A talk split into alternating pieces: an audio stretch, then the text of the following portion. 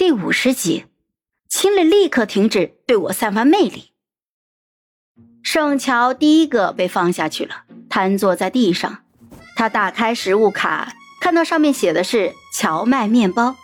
等几个人各自抢到食物卡，节目组终于开饭了。大长腿就爬到了最高点，拿到了当地的特色套餐。等到美食端上桌，几个人都是一脸的羡慕。盛乔正趴在桌子上啃着面包，大长腿就把盘子推到他的面前。喏，美食要和队友分享。盛乔还没来得及感动呢，就听见导演说：“不能分享啊，各吃各的。”把盛乔给气的，趁他们还没反应过来，端起面前的海鲜粥就几口喝了。在导演组目瞪口呆的神情中，就擦擦嘴，微笑着说：“要吐出来吗？嘿嘿嘿，嗯，算你狠。下午的拍摄内容照样不轻松，又蹦又跳又跑的。反正啊，这节目组就是冲着搞死你去的。盛乔在心里是问候了高美玲祖宗十八代呀。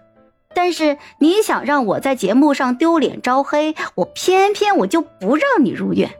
我再苦再累，也绝对不甩脸色，不发脾气。以至于当后期开始剪辑的时候，想要黑一波盛乔的时候，却发现一个黑点素材都找不到。当天拍摄结束，盛乔整个人已经不行了，累到话都不想说了，被方白就带回房间休息了。这还不算完，回国的飞机是凌晨一点，他小睡了一会儿，吃了一点东西，就出门赶往机场了。又是长达十几个小时的长途飞行，这一趟折腾下来，回国之后已经是半夜十一点多了。方白早就通知了公司派车来接人，结果两个人在机场等了半个小时，车子是连影子都不见。方白是气到破口大骂：“乔乔姐，等你解约我就辞职，这垃圾公司太恶心人了。”盛乔昏昏欲睡，靠着柱子站着。说话的声音都有气无力的。哎，打个车直接去小屋，不然明天又要跑一趟。方白忍着火气去打车。盛乔揉了揉太阳穴，偏头的瞬间有几道白光就闪过，不知道是藏在哪里的记者在偷拍。他现在这一副模样上镜，照片传出去，也不知道黑子们又要怎么挖苦。他想了想，就拿出手机登录后援会的官博，发了几条微博。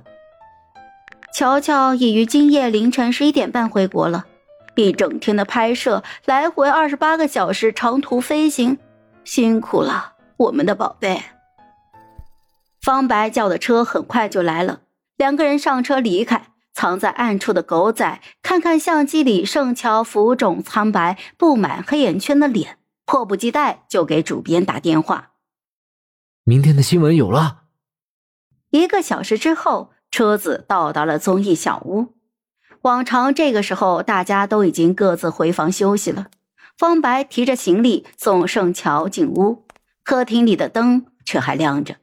陆一涵蹲在茶几前写着作业，一看见盛乔回来，丢下卷子就激动的冲了过去。